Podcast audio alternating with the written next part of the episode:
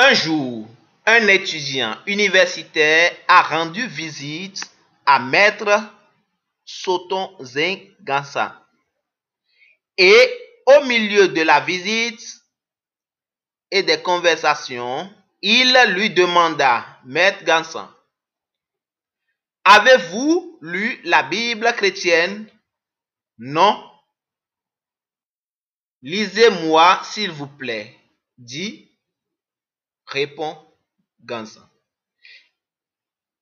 L'élève a ouvert la Bible à l'évangile de Saint Matthieu et l'a lu. Pourquoi vous souciez-vous des vêtements?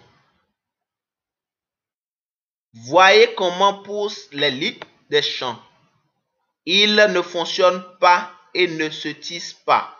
Cependant, je vous dis que même Salomon, dans toute sa splendeur, ne s'est pas habillé comme l'un d'eux.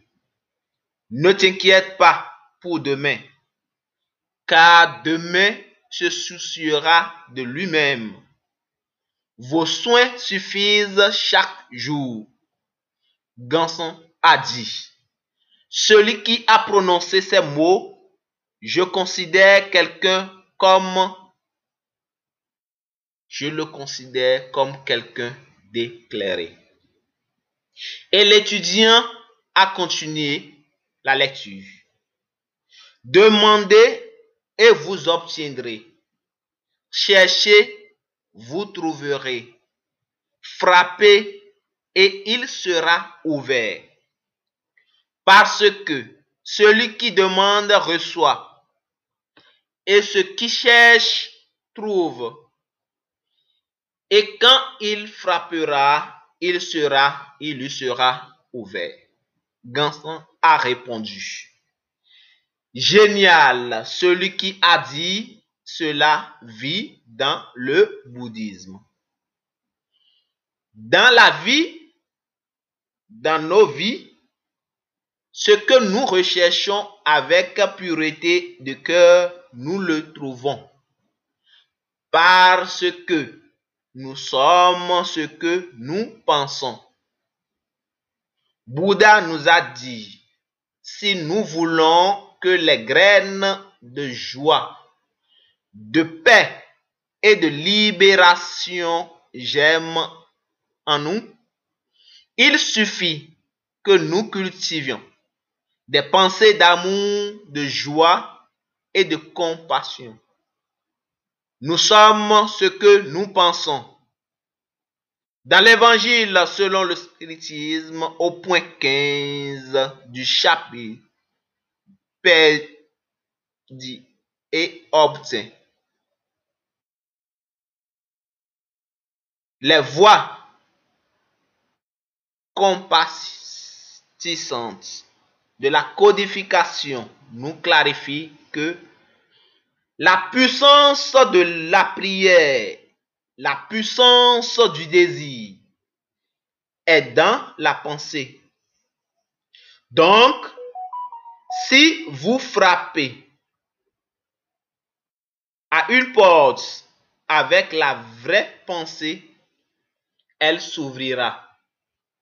Jésus a recommandé que nous n'ayons aucune inquiétude pour les tribulations d'aujourd'hui. Chaque jour, ses soins suffisent. Et dans la prière exemplaire qu'il nous a laissée, il nous a appris à demander le pain d'aujourd'hui. Lorsque nous nous concentrons sur le moment présent, nous n'avons pas à nous soucier de l'avenir. Le moment présent est le moment idéal pour vivre. Il est béni de paix et de joie. Et l'avenir le sera certainement aussi.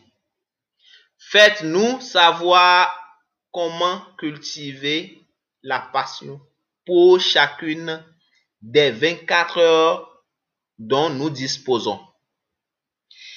Et comme le disent les immortels de la codification dans l'évangile, selon le spiritisme, tout est imprégné de Dieu. Tout comme dans ce monde, nous sommes dans l'atmosphère. Ainsi, nous sommes immergés dans la miséricorde divine à 100% du temps.